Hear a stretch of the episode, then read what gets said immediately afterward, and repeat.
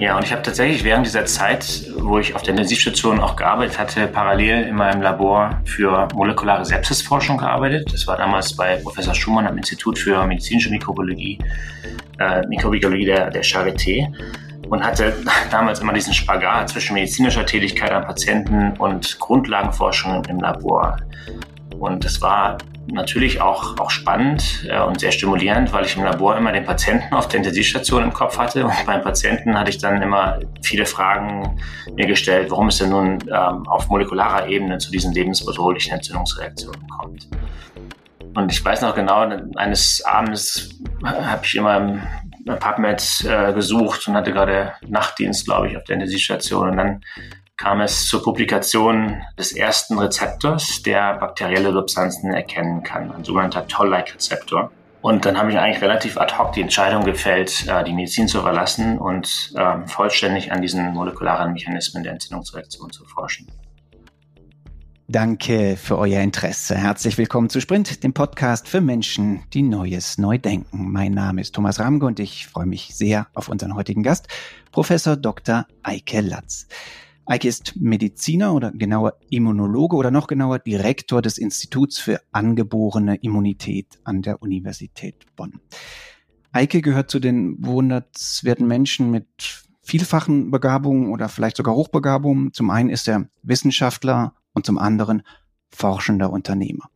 Schaut mal äh, bei Google Scholar nach äh, seinen Publikationen und den Zitationen dazu. Das ist sehr, sehr beeindruckend. Eike ist einer der meistzitierten Forscher auf seinem Feld überhaupt. Er ist auch Leibniz-Preisträger, viele andere Preise, hat sehr, sehr hohe Forschungsgelder in Deutschland und USA für seine Forschungsgruppen eingeworben, aber zusätzlich, und das wurde öffentlich bis dato, zumindest in Deutschland, gar nicht so sehr beachtet, ist er auch noch Gründer von Startups, die Milliardenwerte oder Milliardenbewertungen erzielt haben. Eike, danke, dass du die Zeit nimmst, trotz knapper Zeit, nehme ich an.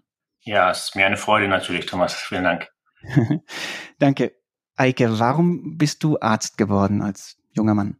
Ja, das ist eine gute Frage. Also die Entscheidung ist tatsächlich erst während äh, meiner damaligen Zivildienstzeit gefallen. Also als Schüler wollte ich eigentlich immer nur Architekt werden oder Ingenieurswissenschaften studieren, also was völlig anderes. Und ähm, beim Zivildienst hat es mir dann einfach viel zu viel Spaß gemacht, äh, anderen Menschen zu helfen. Und die Freude, die man selber dadurch bekommen hatte, hat mich eigentlich damit dazu bewogen, dann auch Medizin zu studieren. Und während des Medizinstudiums, ne, das macht man ja parallel, also zum einen studiert man, aber gleichzeitig hat man auch immer Praxissemester oder dann später Arzt im Praktikum, also dann den tatsächlich direkten Kontakt mit Patienten. Ich habe gelesen, du warst da auf Intensivstation, du warst auch dann relativ früh in Afrika äh, im Einsatz. Was hast du da gemacht und wie hat dich diese Zeit geprägt? Ja, also beide Erfahrungen, sowohl auf der Intensivstation als auch in Afrika, wo ich nicht in der Intensivstation gearbeitet hatte, haben mich tatsächlich in, in sehr verschiedener Weise ähm, auch sehr geprägt. Also im Studium wollte ich eigentlich schon recht früh ähm, oder habe mich entschieden, dass ich später mal in Afrika arbeiten wollte und habe das dann einfach mal ausprobiert und hatte mich dann auch während des Studiums schon sehr intensiv auf die Tropenmedizin vorbereitet ähm, und in einem Tropeninstitut in Berlin viele Kurse besucht. Und da lernt man dann ganz viel über Malaria und auch über so Erkrankungen wie Flussblindheit, Schlafkrankheit oder auch Lepra oder Tuberkulose.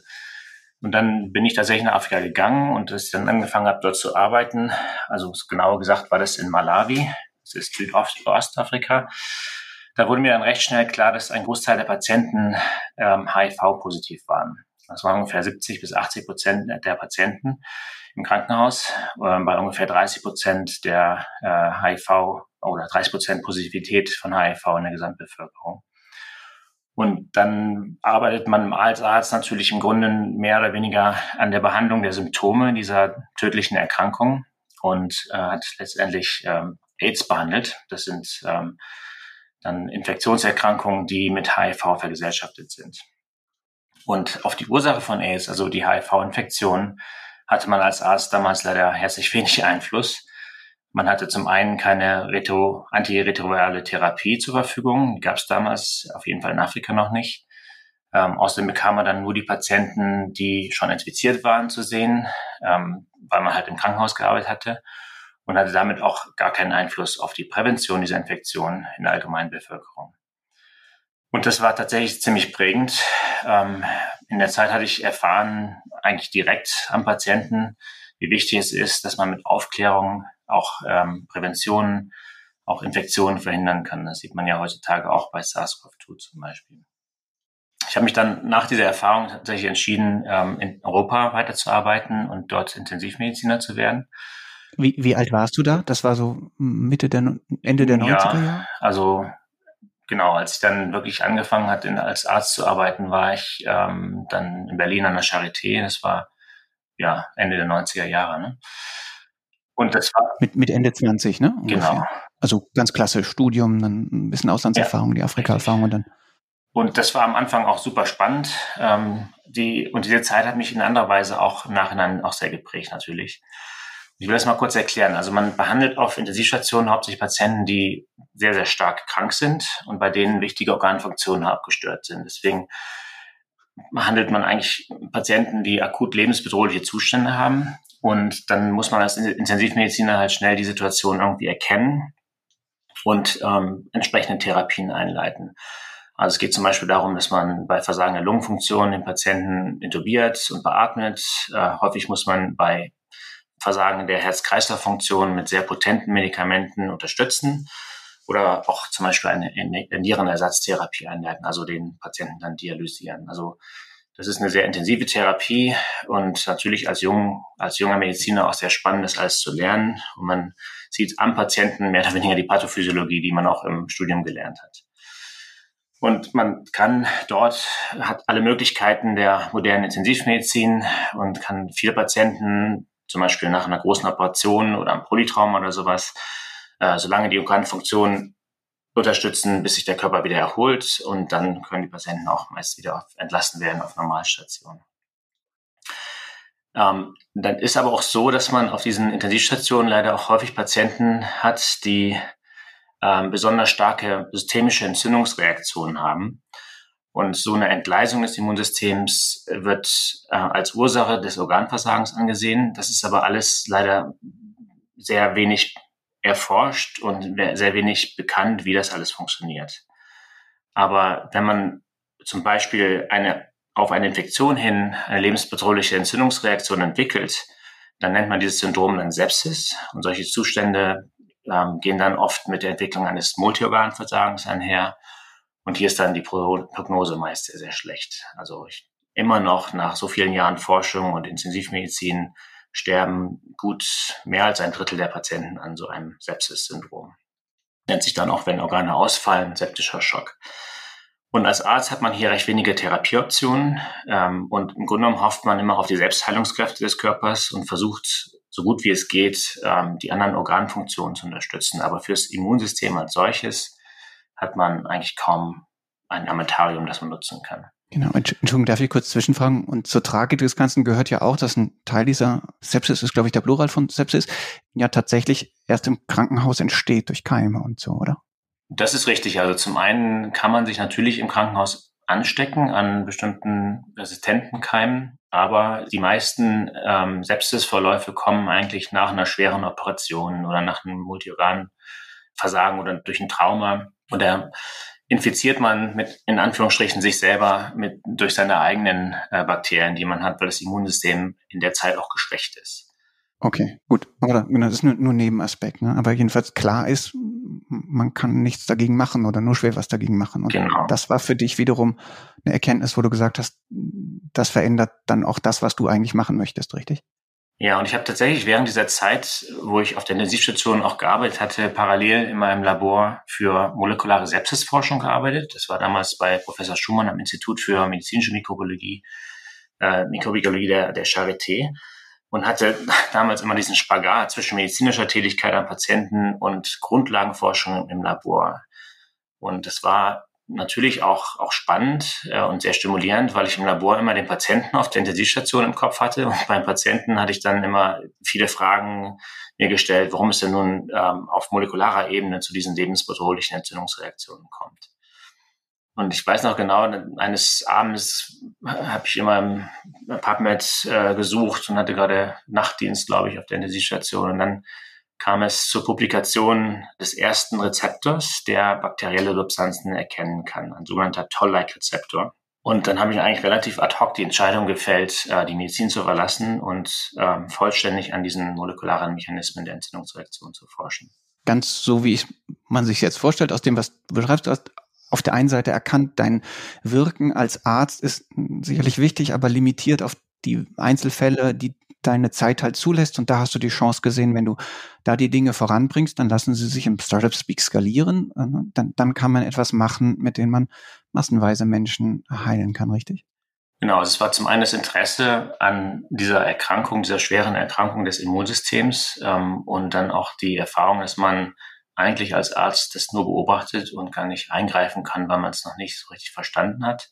Und weil damals halt auch überhaupt noch keine ja, Medikamente für die Modulation des Immunsystems vorhanden waren. Vermisst du die Intensivstation heute manchmal? Oder siehst du dich auch vielleicht wieder in Afrika in der Klinik und, und würdest da gerne wieder direkt an Patienten arbeiten, Menschen direkt helfen?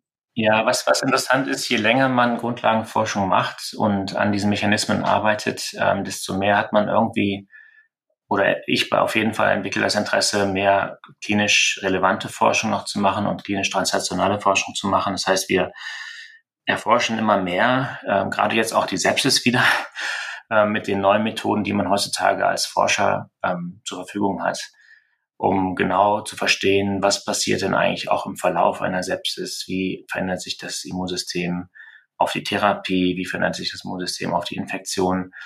Also man kann heutzutage einfach viel, viel mehr herausfinden über diese molekularen Mechanismen als vor 20 Jahren.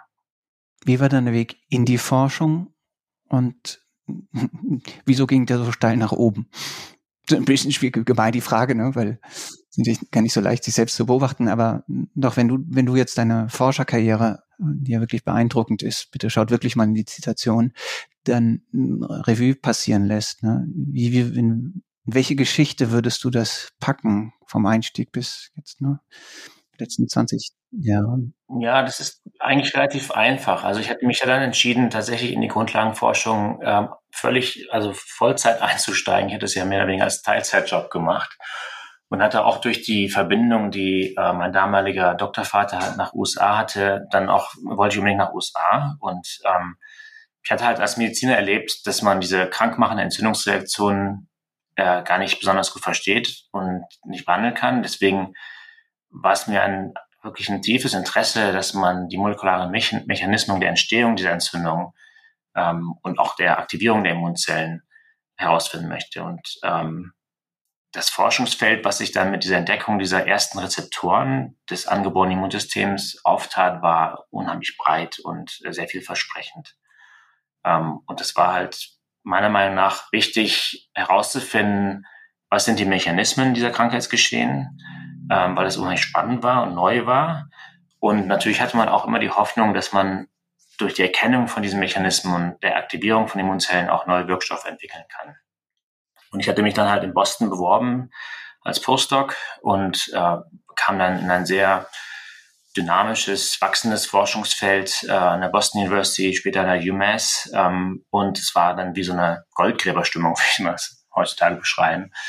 Man hat wirklich am Anfang jede einzelne Publikation gelesen. Ich kannte ähm, das gab halt noch nicht so viel darüber, aber ich kannte dann halt alle Publikationen, habe auch meistens dann die Leute kennengelernt über meinen Postdoc-Chef damals, ähm, weil man sich gegenseitig ausgetauscht hat und bin dann quasi in diesem Feld wissenschaftlich aufgewachsen und ich glaube, diese Dynamik, die damals in Boston war, die kann man ähm, nicht überall so, so schnell finden. Von daher glaube ich, dass das ein wichtiger Punkt war, warum auch meine Karriere dann ähm, relativ schnell funktionierte. Die kann man vermutlich fast nirgends irgendwo anders finden als an diesen besonderen Orten in besonderen technikhistorischen oder wissenschaftshistorischen Momenten. Beschreib doch mal die Atmosphäre da. Ja, ich glaube, man kann schon in anderen Gebieten das auch dann finden. Es hat sich auch in Deutschland äh, wirklich dieses Forschungsfeld sehr, sehr schnell aufgetan und da gab es tolle ähm, Labors in, in verschiedenen Orten. Auch Japan war wissenschaftlich unheimlich aktiv. Ähm, also da gibt's äh, Shizuo Akira zum Beispiel, einer der meistzitiertesten Wissenschaftler überhaupt, hat in dem Feld unglaublich viel getan und hat sehr viel auch seine ähm, Knockout-Mäuse, die er damals generiert hat, geteilt mit anderen Wissenschaftlern. Was, glaube ich, in Boston wichtig war, ist, dass man relativ früh gesehen hat, dass es ein Feld ist, was sehr viel bewegen wird und sehr viel verändern wird und was auch therapeutischen Einfluss haben wird. Und ähm, das haben sich halt unheimlich viele so Netzwerke entwickelt, wo man zusammengearbeitet hatte an den verschiedenen grundlagenwissenschaftlichen Fragestellungen in dem Bereich. Und äh, man ist gleich über ganz große interdisziplinäre Netzwerke an Forscherpersönlichkeiten gekommen, die, die einen auch wirklich dann weitergebracht hatten. Und das war eine unglaublich tolle Zeit. Ich habe es ja eben in der, in der Anmoderation schon angedeutet, ne? wenn man jetzt auf deine Publikationsliste äh, schaut und schaut, wie viele Förderungen du sowohl äh, zunächst in den USA und später auch dann, dann in Deutschland für deine Forschungsgruppen erst gewinnen können, da ist die Frage, kannst du kurz beschreiben aus diesem gigantischen Fundus an, an Publikationen und, und Forschung, was deine wichtigsten Entdeckungen waren oder deine und deiner Teams, mit denen du dann gearbeitet hast? Ja, ich glaube, du sagst es ganz gut. Das, das Team ist besonders wichtig. Also Forschung ist immer Teamarbeit und Entdeckungen werden und wurden auch immer nur gemeinsam mit anderen Wissenschaftlern gemacht. Also ich will ja gar nicht irgendwie behaupten, was ich so selbst oder darstellen, was ich so selbst entdeckt habe, sondern eher was die Teams, äh, die ich geleitet hatte oder um mich herum äh, entdeckt hatten. Und eine Sache war, dass man natürlich recht schnell nach der Entdeckung dieser Toll-like-Rezeptoren ähm, haben wir angefangen mit zellbiologischen und mikroskopischen Methoden herauszufinden, genau wo und wie diese Rezeptoren in der Immunzelle ähm, aktiviert werden durch bakterielle Substanzen. Ähm, und damit kommt man dann natürlich Angriffspunkte für pharmakologische Wirkstoffe ausmachen, Versuche planen zur Entdeckung dieser Substanzen und so weiter. Dann konnten wir auch zum Beispiel zeigen, wie bestimmte Immunsensoren, die nicht auf der Oberfläche der Zellen, sondern im Inneren der Zelle exprimiert werden, die heißen dann Inflammasome, äh, wie diese Sensoren Kristalle oder andere aggregierte Substanzen erkennen können. Und diese Erkenntnisse konnten dann erklären, zum Beispiel, warum in Arterien eine Entzündungsreaktion auf ausgefallenes Cholesterin, also auf Cholesterinkristalle entsteht, oder warum zum Beispiel bestimmte Immunzellen im Gehirn Ablagerungen bei Alzheimer-Erkrankungen erkennen können. Und das sind nun alles so Entdeckungen, die zum einen diese sterile Entzündungsreaktionen bei vielen Volkserkrankungen grundlegend darstellen. Und man kann damit die Pathogenese der besser erklären und hat natürlich dann auch Angriffspunkte für neue Medikamente, die genau diese spezifischen Mechanismen angreifen können. Erkenntnis ist der erste Schritt zur Besserung. Wie, wie die aussehen kann und wie wir da hinkommen, da frage ich dich gleich zu, aber lass mich davor nochmal fragen, ja so fast erkenntnistheoretisch oder wissenschaftstheoretisch, wie erhöht ein Wissenschaftler und ein Wissenschaftsteam die Chance darauf, auf so grundlegend wichtige neue Erkenntnisse zu kommen? Puh, also ich glaube, das kann man überhaupt nicht planen. Ähm, man sollte sich eher von den Daten der Versuche, die man macht, äh, leiten lassen und wirklich auch dann in Richtungen gehen, die man vielleicht gar nicht erwartet hat und vielleicht den Blick nicht ganz auf die Erkrankung ähm, verlieren, zu verlieren. Allerdings muss man auch sagen, man hätte ohne die Forschung zum Beispiel an der Entwicklung von Drosophila auch die Tollak-Rezeptoren nicht gefunden. Also die Drosophila-Forschung hatte damals nämlich den ersten Toll-Rezeptor, der heißt damals also in der, in der Drosophila ist der nur toll, entdeckt. Das war Christiane Nüsslein-Vollhardt, ähm, die an der Entwicklung von Larven gearbeitet hatte. Und dieses Protein Toll spielt interessanterweise bei Drosophila eine wichtige Rolle in der Entwicklung dieser, dieser Larve zur Fliege. Genau, und die dann ja auch den Nobelpreis dafür genau. bekommen hat. Ja bevor dann jetzt ihr Neffe in Chemie den Nobelpreis bekommt. ja. ja, und ein paar Jahre später wurde dann auf der Grundlage dieser Entdeckung und letztendlich Sequenzhomologien zu Immunrezeptoren im menschlichen System wurde dann auch eine Immunfunktion dieser Rezeptoren entdeckt, äh, was wiederum einen Nobelpreis brachte. Also er wurde geteilt äh, zwischen Jules Hoffmann, der das in der ähm, Drosophila gefunden hatte, und Bruce Beutler, der es im, im normalischen System ge gefunden hatte. Und ähm, Ralf Steinmann hat dazu auch noch einen Nobelpreis zur Entdeckung einer spezialisierten Immunzelle, also der, dritischen Zelle bekommen. Also ich glaube, man, man kann, wie gesagt, die, die Sachen nicht planen. Äh, man sollte vielleicht sich in ein spannendes Feld begeben, wo ja eine gewisse Dynamik drin ist und nicht ganz den Blick auf äh, die Realität äh, verlieren oder ja, sagen wir so den Blick auf einen Krankheitsbezug verlieren. Welche Rolle spielt denn Intuition in dem Zusammenhang? Also irgendwie so das Gespür, hm, da könnte was sein? Ja, eine große Rolle, glaube ich. Also ich glaube, das war ja bei mir auch so, dass ich vom Patienten her gesehen habe, dass wir einfach nicht weiterkommen, weil wir das Wissen nicht hatten. Und dann hatte ich irgendwie gespürt, dass dieses Feld sich auftut, weil man jetzt plötzlich neue Rezeptoren gefunden hat. Und es gab halt noch keine Plasmamembranrezeptoren, die irgendwas erkennen von Bakterien. Also das Wissen war einfach nicht da. Und die Entscheidung dann einfach die Medizin zu verlassen und genau tief einzusteigen in dieser, in dieser Region war, glaube ich, die richtige damals. Wann, wie und warum wurdest du Gründer? Also jemand, der ihm nicht halt macht bei, ich habe jetzt die Erkenntnis geschaffen, sondern gesagt hat, jetzt brauche es etwas anderes als ein staatlich finanziertes Institut oder so. Jetzt brauche es eine Firma, die meine Erkenntnis in ein Produkt, in Klammern, in ein therapeutisches Produkt wandelt. Ja, es hat sich eigentlich auch in der Zeit in den USA herausgestellt. Also ich hatte ja zehn Jahre ungefähr in Boston gearbeitet in der Forschung. Und während der Zeit äh, wurde man immer wieder von Pharmafirmen angesprochen, um bei der Entwicklung neuer Wirkstoffe in diesem Bereich der angeborenen Immunität mitzuhelfen und die letztendlich zu beraten. Und das war für mich damals auch so eine Art Translation der eigenen Daten, die man im Labor bekommen hatte, weil man eigentlich die, das Wissen relativ früh geteilt hat mit, mit der Pharmaindustrie. Und wir wollten denen helfen, wirklich zum Erfolg zu kommen. In der Zeit hatte ich, ich weiß nicht, acht, neun, zehn Firmafirmen gleichzeitig beraten, die in verschiedene Aspekte sich angeguckt hatten und habe auch sehr selbst, selbst sehr viel darüber gelernt, wie man halt Medikamentenentwicklung macht. Ähm, mir ging es aber in diesen großen Firmen nie schnell genug und ich war meistens auch etwas ungeduldig, weil die Prozesse in großen Firmen natürlich äh, sehr langwierig sind. Ähm, und außerdem war ich immer nur beratend tätig und hatte kein echtes Interesse in der Pharmaindustrie selbst zu arbeiten, obwohl mir das häufig angeboten wurde. Und damit war mein Einfluss dann immer noch ein bisschen beschränkt. Und dann hatte ich mich äh, 2017 eigentlich entschlossen, selbst ein erstes Biotech-Unternehmen mitzugründen, um halt in dem Bereich Inflammasome und einen anderen Rezeptor potenzielle Medikamente selbst herzustellen. Da warst du schon in Deutschland, kommen wir gleich zu, hast aber dann dennoch in diesem extrem agilen und auch kapitalstarken Umfeld in Boston gegründet, richtig?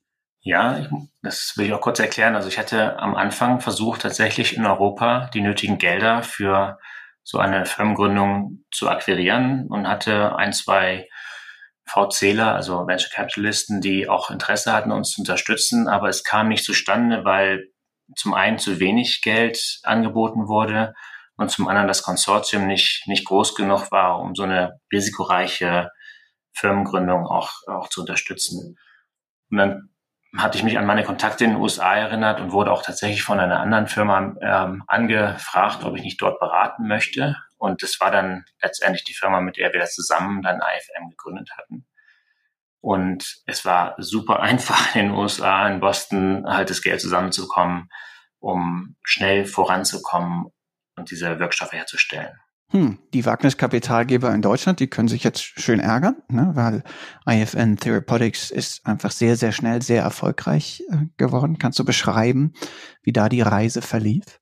Ja, das ging tatsächlich sehr schnell. Also wir hatten innerhalb von ein, anderthalb Jahren zwei Wirkstoffe im Bereich der Aktivierung von diesen Immunrezeptoren ähm, schon, schon veräußert an BMS, Bristol Myers Squibb. Und beide diese Wirkstoffe sind zurzeit in klinischer Prüfung. Ähm, da geht es um die Aktivierung von Immunität in Tumoren, um halt eine Tumorimmunologie zu verstärken. Also es war unglaublich schnell. Ähm, wir hatten einen tollen CEO in der Firma, der einfach das Geld relativ schnell äh, in großem Maßstab ausgegeben hat und wir teilweise hatten wir 70 Chemiker auf einem Target. Das hat man auch nicht mal in einer großen Pharmafirma normalerweise. Und deswegen waren wir einfach schneller als andere. Und nach diesem Verkauf hat dann BMS gesagt, das Team ist so gut, wir wollen euch ähm, nicht auseinandergehen lassen, sondern die haben uns dann weiter finanziert. Und wir haben dann auch angefangen, Antagonisten zu äh, generieren gegen diese verschiedenen Rezeptoren. Und ich glaube, zwei Jahre später haben wir dann einen an Novartis übergeben. Wie sehen die Zahlen hinter dieser Geschichte aus? Wie viel Geld habt ihr am Anfang eingesammelt und wie viel habt ihr dann für den einen Wirkstoff, ein, ein, ein Molekül, glaube ich, ähm, dann bekommen? Und es ist ja nicht das Einzige. Also wie lief die wirtschaftliche Geschichte dieser Firma und ja vielleicht dann auch noch der anderen, die du gleich danach gegründet hast oder parallel gegründet hast? Teilweise? Ja, also man braucht für so ein, ein Produkt, was man herstellen möchte, meistens um, um, um die, je nachdem, wie groß die Firma aufgestellt ist. Aber wir haben es relativ kleine, äh, kleine äh, Firmengründung gemacht und braucht so um die 30 Millionen, ähm, die man aber auch dann teilweise schon in einem Jahr oder in zwei Jahren ausgeben kann, wenn man schnell machen möchte. Und ähm, für die Investoren ist es natürlich ein lukratives Geschäft, denn ähm, zum Beispiel der erste Deal, sagt man so im Fachjargon, den wir da gemacht haben, ähm, war tatsächlich dann im Milliardenbereich. Ähm, das muss man aber auch dazu sagen, das sind Bio-Dollars, also das ist nicht, sind das ähm, nur potenzielle Zahlungen, wenn das Produkt, also das Medikament dann wirklich durch alle klinischen Prüfungen kommt, äh, kommt es dann zur Ausschüttung dieser gesamten Summe. Das, das nennt man Bio-Dollar? Ja, genau, weil das auch irgendwie so hypothetisches Geld nennen oder so. Ja, ähm, das ist, ist halt so, dass die, die an Milestones gebunden sind, diese Zahlung meistens. Man hat ein Upfront Payment, also man kriegt erstmal was dafür, dass man ein Medikament beziehungsweise einen, einen, einen Wirkstoff weitergibt. Und dann die anderen Zahlungen kommen dann nach den bestimmten erreichten Milestones. Genau. Und jetzt bist du Seriengründer. Ja, ist richtig. Also wir haben dann einfach weitergemacht und haben ähm, während, also in der so, als solches haben wir verschiedene Subfirmen gegründet, wo wir dann andere Produkte entwickeln, weil das Team einfach unglaublich gut ist und äh, schnell ist. Und warum sollte man damit aufhören? Und du steuerst das jetzt hauptsächlich oder mit, wahrscheinlich bist du auch viel unterwegs, äh, aber aus Bonn heraus. Du hast dich irgendwann entschieden zu sagen, du machst nicht oder verfolgst deine akademische Karriere nicht in den USA weiter, wo es in deinem Feld natürlich wahrscheinlich auch nahezu unendliche Möglichkeiten gegeben hätte, sondern du bist zurück nach Deutschland gekommen. Warum? Ja, es fragen mich tatsächlich viele und ich mich manchmal auch. Aber es ging uns natürlich in den USA damals extrem gut. Also die, die Forschungsarbeiten liefen super. Meine Frau hatte eine tolle Ausbildung als Augenärztin an der Boston University durchgemacht. Ähm, mein Labor war damals extrem gut finanziell ausgestattet. Er hatte mehrere R1s bekommen. Das ist so eine bestimmte Funding-Struktur. Vom National Institute of Health auch, habe ich gesehen? Ja, vom NIH, genau. Ähm, und dann hat man noch so PPG-Grants gehabt. Das sind äh, ja so Forschungsverbünde, ähnlich hier wie in Deutschland, diese SFBs, nur mehr Geld und weniger Leute. Ähm, also es war, war eine tolle Zeit. Äh, das Arbeiten in den USA macht auch einfach viel Spaß. Ähm, man hat ein Umfeld äh, in der Grundlagenwissenschaft im Großraum von Boston, was echt kaum zu schlagen ist äh, weltweit. Auf der anderen Seite haben wir aber auch ähm, familiär, wir haben vier, vier Töchter und wollten sie im Grunde genommen in Europa gerne großziehen. Und es gab, ergab sich dann halt die Chance, das erste Institut für angeborene Immunität in Europa zu gründen. Und das war sehr, sehr schöne Herausforderung und äh, hat auch viel Spaß gemacht, das aufzubauen. Und ich muss sagen, ich habe diese Entscheidung zurück nach Europa zu kommen, nie bereut und freue mich jedes Mal, wenn ich in andere Länder fliege oder fahre, ja, dass es nicht lange dauert und dass man eine völlig neue Kultur hat und eine andere Kultur hat. Und das ähm, ist in den USA schon anders. Und ein Teil deiner Unternehmen, die sind ja auch oder haben zumindest starke Präsenzen in, in Deutschland und Europa. Eins davon heißt Dioscure, spreche ich das richtig aus? Das ist richtig, ja. Was machen die und haha, welche Rolle spielen Lamas dabei? Dioscure ist eine Ausgründung aus der Uni Bonn, tatsächlich aus dem Jahr 2020, also gar nicht so alt.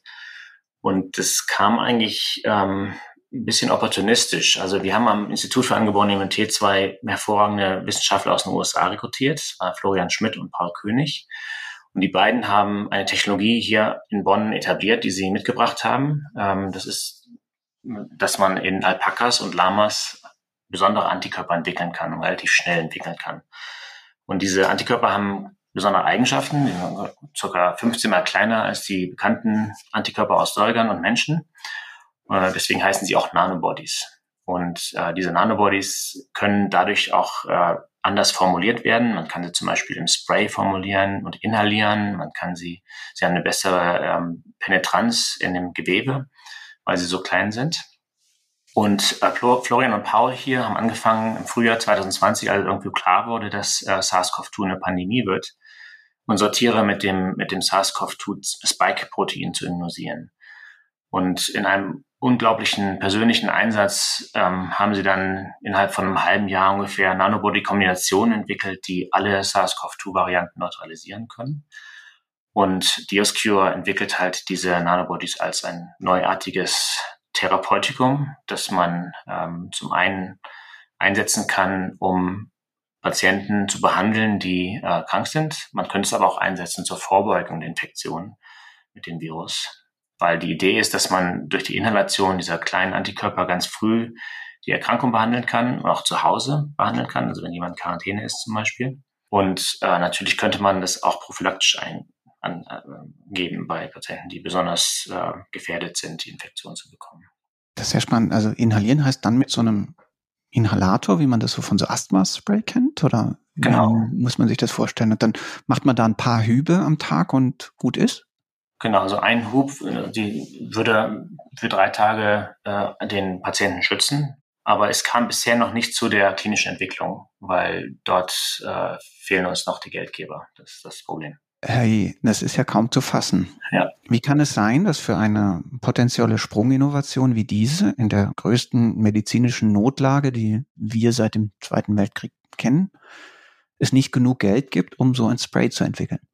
Ja, das frage ich mich auch. Also das ähm, ist halt so, dass das Feld der Therapeutika im Infektionsbereich war nie leicht zu finanzieren. Deswegen gibt es zum Beispiel auch relativ wenig neue Antibiotika, weil die großen Firmen es einfach äh, nicht als einen besonderen Markt ansehen. Jetzt in der Corona-Pandemie ist es so, dass wahnsinnig viele Firmen Antikörper hergestellt haben und auch ganz früh hergestellt haben und vor allem in den USA dann auch zur Marktreife gebracht haben. Und da war eine extreme Konkurrenz. Ähm, in dem Fall der Nanobodies denke ich, dass unsere Produkte hier oder die Produkte von, von Paul und Florian wahrscheinlich die besten sind, die auf dem Markt sind. Und ich glaube, dass wir ähm, dann wirklich tolles Produkt in der Tasche haben. Es gab auch eine Firma, die daran Interesse hatte, das weiterzuentwickeln, hat dann aber im Sommer sich überlegt, na, die Pandemie geht ja eigentlich vorbei und wollte sich aus diesem Business Anti-Corona-Therapie oder Corona-Therapie dann zurückziehen. Und seitdem äh, konnten wir das dann nicht weiter finanzieren und sind aber aktiv auf der Suche nach, nach neuen Geldgebern dafür. Aber ich bin mir sicher, dass diese, diese Pandemie natürlich irgendwann vorbeigeht, aber es wird endemisch bleiben und wir brauchen immer wieder Medikamente, die Patienten, die vulnerabel sind, äh, behandeln können. Und diese Antikörper oder Nanoantikörper ließen sich ja vermutlich für jedes virale Geschehen irgendwie adaptieren, oder? Das ist richtig. Und das tun wir tatsächlich auch. Wir haben mehrere Nanobodies gegen andere ähm, Viren hergestellt. Es gibt ja auch besonders äh, schwerwiegende Erkrankungen bei diesen hämorrhagischen Fieberviren, die in, in Afrika jetzt noch eine große Rolle spielen. Und äh, mit der gleichen Methode, dass man verhindert, dass die Viren in die Zellen hineinkommen, kann man natürlich alle möglichen Viren behandeln. Und ähm, auch andere respiratorische Viren könnte behandeln, wie zum Beispiel Influenza. Und ja, ich glaube, das ist ein Feld, was sich entwickeln wird und da werden wir natürlich aktiv weiterarbeiten. Wie viel Geld bräuchtet ihr es, um möglichst schnell zur Zulassung zu bringen? Ja, es ist, ist wirklich nicht ganz so einfach hier in so einem Podcast zu, zu erklären, aber das ist schon im zweistelligen Millionenbereich, wenn man wirklich alle klinischen Phasen durchgehen wollte. Und ähm, das muss man halt finden dafür. Und wie lange bräuchte man dann? Also geplant hatten wir eigentlich, die klinische Entwicklung schnell zu machen. Die, wir hätten jetzt äh, dieses Jahr angefangen. Und ähm, man kann heutzutage durch diese Corona-Situation halt auch die verschiedenen Stufen überlappend anfangen und dadurch relativ schnell entwickeln. Ähm, also man könnte mit einem Studiendesign, was vielleicht auch äh, bestimmte Biomarker mit äh, einnimmt, innerhalb von relativ kurzer Zeit, also sprich so einem halben Jahr, Jahr zur Zulassung kommen. Wenn man auf dein LinkedIn-Profil schaut, dann findet man einen interessanten Eintrag. Da steht nämlich, dass du auch ein Stealth Biotech-Unternehmen mitgegründet hast. Also Stealth, das heißt ja Tarnkappe und das heißt natürlich auch, dass du nicht offen darüber reden kannst, was du da machst, genau, aber kannst du ein klein bisschen die Tarnkappe lüften? Hm, also das Unternehmen ist tatsächlich auch 2020 gegründet worden und es heißt nicht ganz umsonst so, also Stealth-Firma. ähm, ist mein Beruf jetzt hier nachzufragen. Ist, ist richtig, aber ich kann ich, ja ich sagen. Werde, ich werde nicht versuchen, zu aufdringlich zu sein. also was ich sagen kann, dass wir mit einer sehr unkonventionellen Weise ein neues Therapeutikum äh, für die Handlung, für die Behandlung von Volkserkrankungen herstellen. Und ähm, der Hauptsitz dieser Firma ist an der US-Westküste äh, in der Nähe von Los Angeles. Und wie man weiß, ist dort vieles möglich, äh, wovon wir hier im Moment nur träumen würden. Ähm, aber viel mehr möchte ich in diesem Moment noch nicht dazu sagen. Das verstehe ich. Ähm, lass mich ein bisschen anders fragen und dann auch gar nicht bezogen auf, auf, auf dieses Projekt. Du hast aber gute Kontakte insgesamt in die Silicon Valley Gründerszene und auch zu denen und von denen ja auch bekannt ist, dass einige philanthropisch und unterwegs sind. Beschreib doch mal, wie diese Szene tickt und wie du mit ihnen interagieren kannst. Ja, das äh, weiß man ja im Grunde genommen aus der Presse auch, nicht? Also es, es gibt ähm, viele der, der, der Gründer Familien, muss man schon fast sagen, ähm, und Gründer aus dem Silicon Valley, die natürlich ein enormes Kapital damit gemacht haben und äh, vieles auch zurückgehen wollen. Zum Beispiel weiß man ja, die Zuckerberg, äh, China Zuckerberg Foundation gibt enorme Summen für Grundlagenforschung aus ähm, weltweit, also nicht nur in den USA. Das meiste geht, glaube ich, immer noch in den USA. Und was ich sagen kann, dass die Milliardäre der, der Tech-Industrie und anderen Industrien sich tatsächlich auch treffen jährlich, ähm, auch dann zu den Treffen Wissenschaftler einladen und überlegen, in welcher Richtung man philanthropisch aktiv sein sollte. Und äh, das ist eigentlich sehr, sehr positiv, finde ich. Ähm, und sollte eigentlich auch andere Leute anregen, die das nötige Kleingeld dafür haben, solche Sachen zu unterstützen. Wir sehen diese Entwicklung ja auch in Europa. Ja, ist das so eine, dann fast wie so eine Pitch-Situation? Also müssen wir uns das so vorstellen, da, da laufen dann so Spitzen, Spitzenwissenschaftlerinnen und Wissenschaftler wie du äh, auf und, und pitchen ihre Ideen und diese Leute, die ja meist sehr klug sind und auch sehr neugierig, scha schauen dann dann nach den Rosinen, so wie sie vielleicht üblicherweise vielleicht in Investitionen in, in andere Startups oder so oder bei Akquiseprozessen irgendwie vorgehen? Oder ist das, ist das ein Austausch? Oder? Nee, ist eigentlich eher wissenschaftliche Vorstellung von Konzepten. Das hat jetzt nichts damit zu tun, dass man irgendwelche Firmen da ähm, finanziert bekommen möchte, sondern eigentlich nur eine Informationsveranstaltung für diese Menschen hinsichtlich der neuen Konzepte in der Wissenschaft, der neuen potenziellen Felder, die sich gerade auftun. Also ich glaube, das ist eher eine Art Informationsveranstaltung. Und die sind neugierig, oder? Ja, natürlich.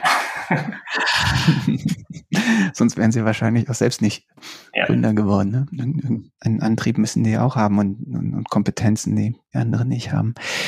Nun ne, haben, haben wir darüber gesprochen, wie du Wissenschaftler wurdest, also Arzt warst, Wissenschaftler wurdest, zum forschenden Unternehmer wurdest und als ob das alles noch nicht reichen würde, hast du jetzt noch eine dritte Passion oder ein drittes großes Projekt, glaube ich, vor, was noch eher so in der Anfangsphase steckt, wo du gesundheitliche Aufklärung machen möchtest, richtig? Gesundheitserziehung könnte man auch sagen, wenn vielleicht Erziehung so ein bisschen komischer Begriff oder so.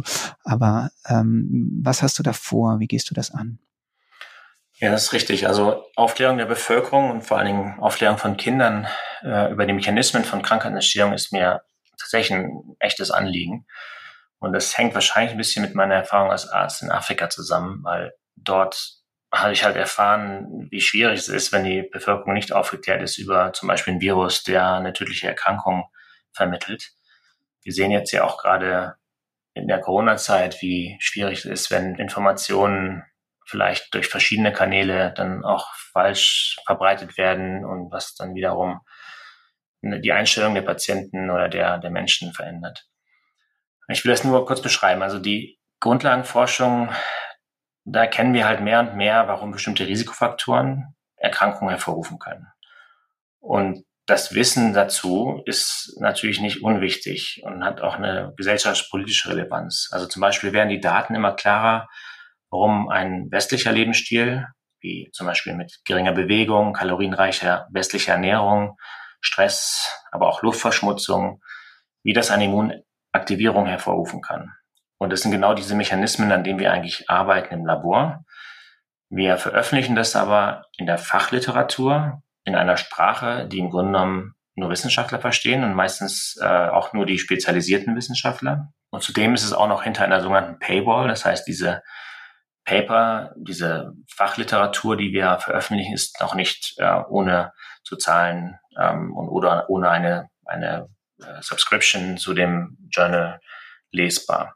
Ja, mach doch mehr Open Science. Das machen wir natürlich immer mehr, aber nicht alle Journals sind Open Science heutzutage. Nicht? Weiß. Ketzerische Zwischenfrage.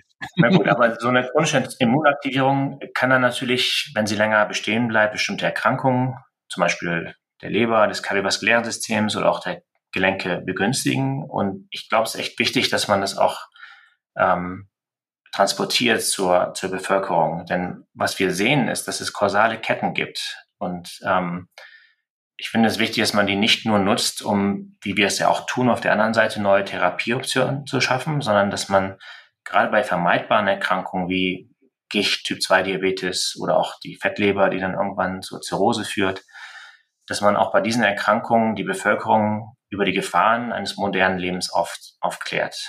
Und ich glaube, wenn man diese kausalen Ketten schafft und die einfach aufbearbeitet und sagt, okay, zum Beispiel ein Virus führt zur Infektionen bestimmter Zellen. Das führt dann zum Absterben der T-Zellen, wie bei HIV. Das führt dann im Endeffekt zu AIDS. Das versteht jeder, der, ja, auch das versteht jedes Kind letztendlich.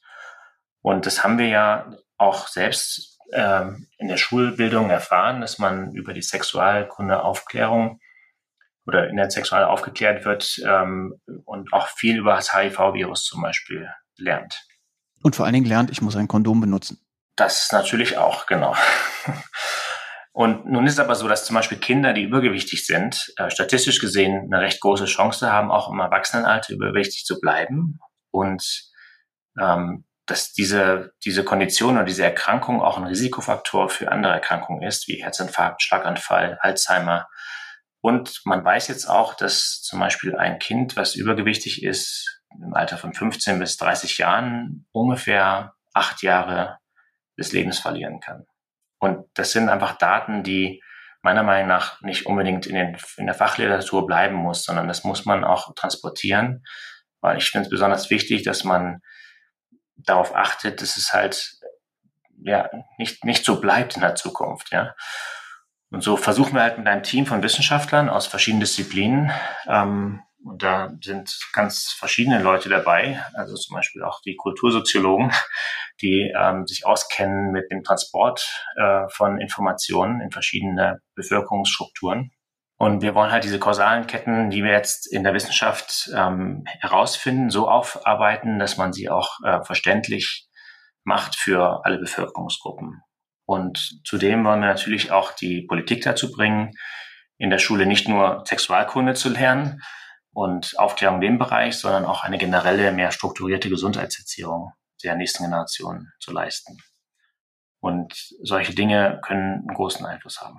Naja, aber ganz, also jetzt äh, ganz neu ist der Ansatz ja nicht. Ne? Also irgendwie Kindern und Eltern zu vermitteln und Menschen insgesamt zu vermitteln, ernähr dich gesund, dann wirst du länger leben und gesünder alt werden.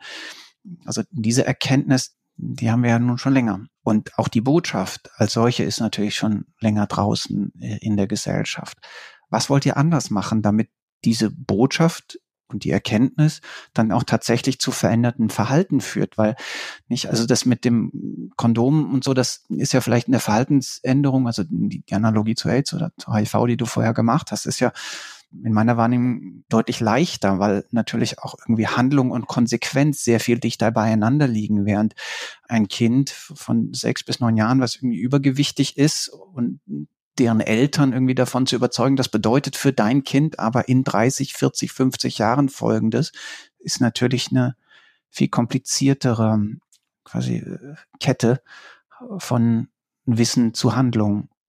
Ja, das ist, ist richtig. Also alles, was du sagst, ist richtig. Meiner Meinung nach ist aber trotzdem wichtig, dass man die Verknüpfung macht, dass man sagt, okay, es gibt kausale Ketten. Und das war bisher nicht richtig bewusst. Man, man wusste schon irgendwo, ja, eine gute Ernährung ist gesund und das äh, verlängert das Leben und verlängert vor allen Dingen auch den Health Span, also die, die Zeit, die man gesund lebt.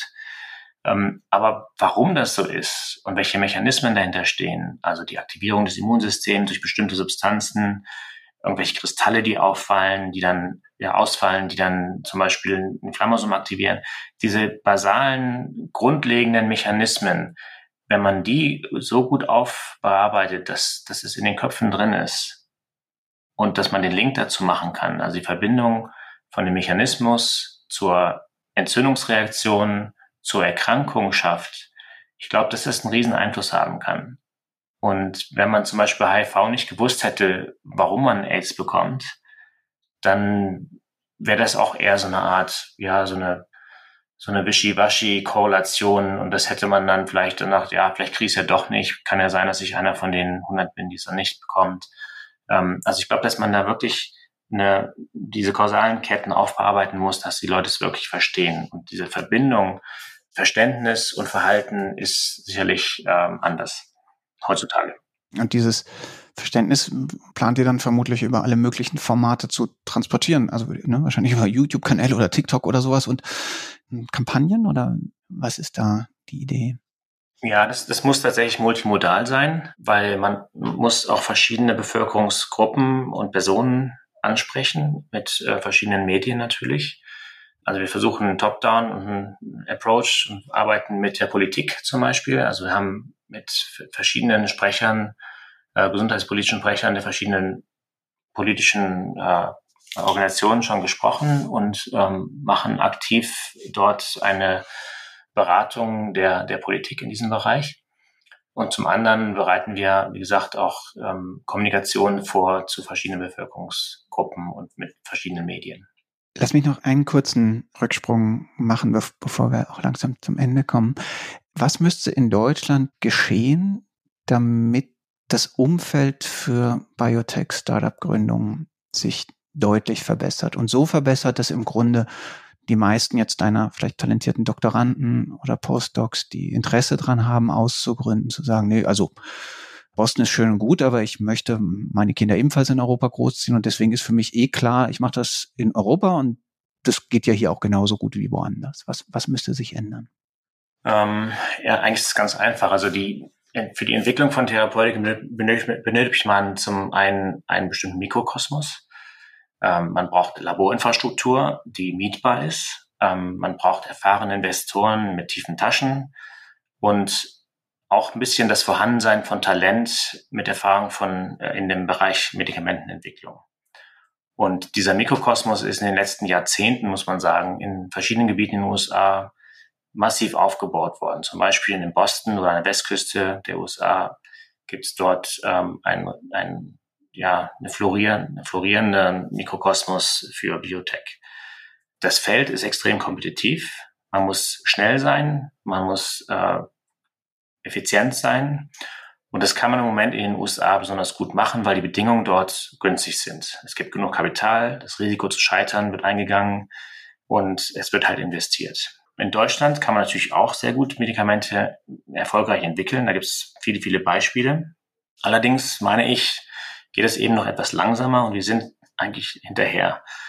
Man muss hier und da mal Steine aus dem Weg räumen. Man muss schauen, dass man, also ein bisschen mehr Pioniertätigkeit hier.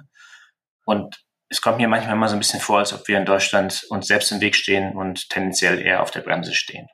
Und was man braucht hier, ist, äh, man so, muss in den nächsten Jahren, letzt, letztendlich auch in den letzten Jahren schon geschehen, diesen Mikrokosmos für Startups aufbauen. Ähm, es gibt ganz gute Beispiele dafür. In München, Heidelberg haben sie es auch sehr schön schon gemacht. Ähm, allerdings fehlt es immer noch überall an Laborflächen. Es fehlt auch an guten Konzepten von sogenannten Private-Public Partnerships. Wie, wie, wie kann man zusammenarbeiten zwischen der Uni, dem Forschungsinstitut und der, der, der Startup zum Beispiel. Die Technologietransfer, in Deutschland muss auch besser aufgestellt werden. Ich habe da einen sehr starken Unterschied gesehen zwischen den universitären Tech Transfer Offices äh, in den USA und hier. Nämlich welchen? Ja, ich, ich glaube, das ist einfach so ein bisschen so eine, eine Kompetenzsache, die sich entwickelt hat in den letzten Jahrzehnten in den USA. Ich glaube auch, dass die Gehälter deutlich höher sind in, in den USA im Tech-Transfer-Bereich. Und die Professionalität ist, ist dort ein bisschen, ein äh, bisschen besser, nach meiner Erfahrung. Ähm, das andere ist, wir brauchen deutlich mehr Risikogeld in Deutschland. Die, die VC-Industrie, Venture Capital-Industrie hier ist äh, vergleichsweise unterentwickelt. Und ähm, wenn man sich die Zahlen guckt, wie sich das entwickelt hat, es gibt eine sehr schöne Dynamik auch in Deutschland, aber die Schnelligkeit ähm, und, und die, die Höhe und Menge an Investitionen ist deutlich höher, zum Beispiel äh, in den USA oder auch in China jetzt. Also da wurde eine unglaubliche Dynamik entwickelt, äh, die Biotech-Industrie zu, zu fördern. Ich wollte gerade sagen, hängt das, also bei dem Kapital hinkt der Biotech sogar jetzt hinter der ja durchaus erfreulichen Entwicklung in diesem klassischen digitalen Startup-Kontext zurück. Also nicht, wenn du jetzt als Berliner cleverer, irgendwie digitaler Startupper irgendwie einen guten Pitch machst, dann kriegst du in der Regel dein Venture-Kapital. Bei Biotech ist das Problem, dass du A mehr brauchst und dass es noch weniger Expertise in Europa gibt. Stimmt das soweit oder würdest du damit gehen? Ja, ist vielleicht so ein bisschen eine Preisfrage. Ich glaube, ein, ein Biotech-Unternehmen braucht einfach viel, viel mehr Finanzmittel, um, um erfolgreich zu sein. Und teilweise auch durch verschiedene Stufen. Ja, es gibt ja immer diese Series A, Series B, Mezzanine Funding und alle möglichen verschiedenen Arten von Funding, wo man einfach immer wieder unterstützt werden muss und immer wieder neues Kapital über Risikofinanzierer äh, angenommen werden muss. Und ich glaube, das fehlt in Deutschland, dass man von A bis Z alles bekommen kann und auch in Europa, äh, so dass es dann irgendwann so sein wird, dass auch eine deutsche Firma schlussendlich dann in, in den USA oder im Ausland, in, vielleicht in China, äh, Geld bekommt, um weiterzukommen und vielleicht auch dann den Börsengang nicht unbedingt am DAX macht, sondern vielleicht am Nasdaq macht. Genau. Das Blöde ist ja, dass das Geld von anderen bekommen einfach bedeutet, dass ein Großteil der Wertschöpfung woanders hin wegwandert. Ja. Andererseits ist auch die Biotech-Industrie extrem international aufgestellt. Also letztendlich ist es dann natürlich auch egal, wo man, wo man das Headquarter hat, wenn man überhaupt eins braucht, weil diese Firmen sind semi-virtuell. Das heißt, man hat irgendwo ein Office und die meisten der Versuche und Experimente werden bei sogenannten CROs gemacht, Contract Research Organizations. Also man kann sich wenn man das Geld dazu hat, wirklich äh, die Medikamentenentwicklung in allen möglichen Ländern dieser Welt einkaufen. Und ähm, das heißt, es ist schon ein sehr internationales Business. Aber natürlich da, wo der Geldgeber ist, da wird auch der Gewinn dann gemacht. Ja, und der ist dann im Zweifel dann in, in, in den Ländern, wo diese Industrie aufgebaut ist. Was könnte der deutsche Staat tun, um die Rahmenbedingungen zu verbessern? Ja, ich glaube, das macht ja die Sprint oder versucht die Sprint, nicht? Dass man zum Beispiel einen Staatsfonds aufbaut und sagt, wir müssen als Staat gerade solche Bereiche, die vielleicht schwierig zu investieren, äh, wo, wo die Investierung, das Investieren einfach schwierig ist, ähm, unterstützt ähm, und wo man auch massiv finanziell mitarbeitet. Also Singapur und China und andere Nationen machen das uns ja vor, wie man auch durch äh, staatliche Förderung die Industrie äh, unterstützen kann und, und weiter ausbauen kann. Und das zahlt sich ja irgendwann noch aus. Also ich glaube nicht, dass es ein Minusgeschäft ist, sondern dass es eher was ist, wo man auch tatsächlich als Staat ähm, ja, Gewinn machen kann. Wird ja auch teilweise gemacht. Also wenn man jetzt an die Firmen denkt, die unterstützt wurden im Bereich der Corona-Pandemie, äh, das war ja auch eine, eine positive Entwicklung, dass dort relativ schnell auch dann vom Staat geholfen wurde. Ja, und die Rechnung ist ja sogar da aufgegangen, wo jetzt das mit der Corona-Impfstoffentwicklung nicht so gut funktioniert hat, nicht? Also genau. CureVac ist ja immer noch ein Vielfaches von dem Wert, äh, als es das war, als der deutsche Staat eingestiegen ist. Und insofern ein sehr, sehr gutes Geschäft für den deutschen Steuerzahler. Lass mich dir eine letzte Frage noch stellen, die ich allen unseren Gästinnen und Gästen stelle. Welche Sprunginnovation für das Jahr 2050 zwar ein bisschen abseits deiner, deiner eigentlichen Expertise. Hm, ein bisschen, bisschen das Zoom weit geöffnet. Welche Sprunginnovation für das Jahr 2050 würdest du dir am allermeisten wünschen? Ja, also ich werde das jetzt nicht so ganz abseits von meinem Feld machen, weil ich glaube, das ist einfach ein wichtiges, wichtiges Thema. Also wenn man sich anguckt, woran in den westlichen Nationen die, die Leute leiden, das sind eigentlich mehr als die Hälfte dieser Erkrankungen sind vermeidbar. Und ich würde mir tatsächlich wünschen, dass wir nicht nur Medikamente generieren und nicht nur Ärzte ausbilden, die Erkrankungen erkennen und behandeln, sondern dass man tatsächlich die Erkrankung versucht zu vermeiden. Und eine Sprunginnovation wäre es meiner Meinung nach, wenn man mit einer besseren Aufklärung der Bevölkerung diese vermeidbaren Erkrankungen verhindern könnte. Und man würde damit den sogenannten Health Span, hatte ich schon angesprochen, also die Zeit, in der man ohne Krankheiten lebt. Wir leben nun mal bis 80 heutzutage, aber es macht ja auch keinen Spaß, wenn man ab 60 sehr krank ist.